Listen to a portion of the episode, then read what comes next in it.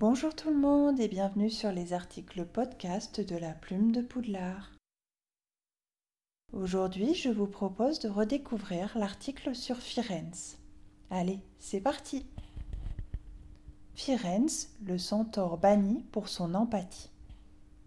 Si vous n'avez pas lu les livres, peut-être vous n'avez qu'une vague idée de qui est Firenze. Mais pas de panique, après notre article, la vie du centaure n'aura plus de secret pour vous. Car oui, commençons par le commencement, Firenze est un centaure.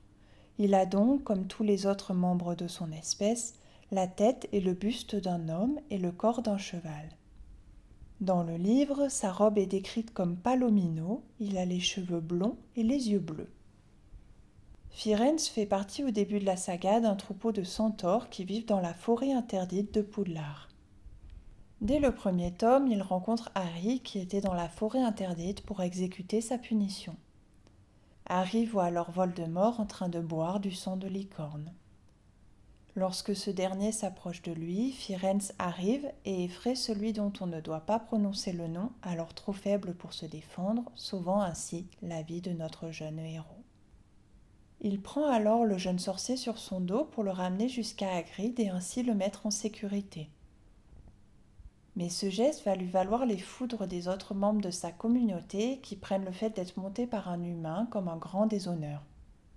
Il faut dire que le centaure est par nature très vaniteux et hautain, défaut dont heureusement pour Harry n'a pas hérité ce cher Firenze. Il expliquera également à Harry l'importance du sang de licorne et l'aiguille sur la pierre philosophale. On retrouve le centaure dans le cinquième tome Harry Potter et l'ordre du Phénix.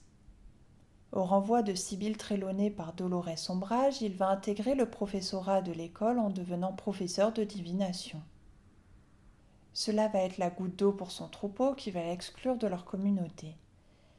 Hagrid va même devoir intervenir pour apaiser les centaures qui l'ont condamné à mort. Sa salle de classe est dans la salle 11 au rez-de-chaussée du château pour des raisons assez évidentes d'accessibilité pour le professeur. Pour rappel, les chevaux ne sont pas très à l'aise pour monter les escaliers.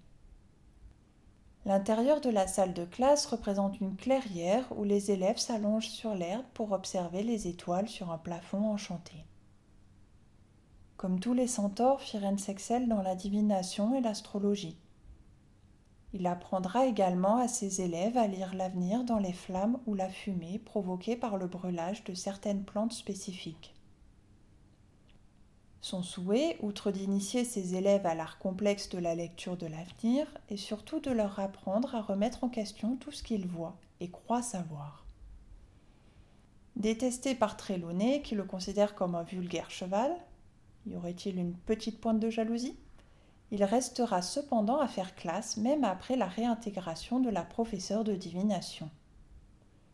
Courageux, Firenze a combattu aux côtés des autres professeurs lors de la grande bataille de Poudlard où il a été gravement blessé.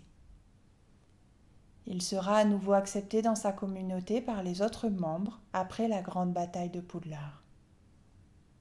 Firenze est un centaure amical et humble qui s'affranchit des coutumes et obligations imposées par sa colonie.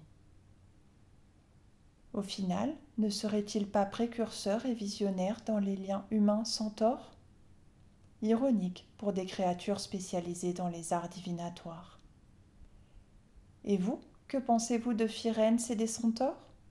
Je vous laisse nous répondre en commentaire. Restez magiques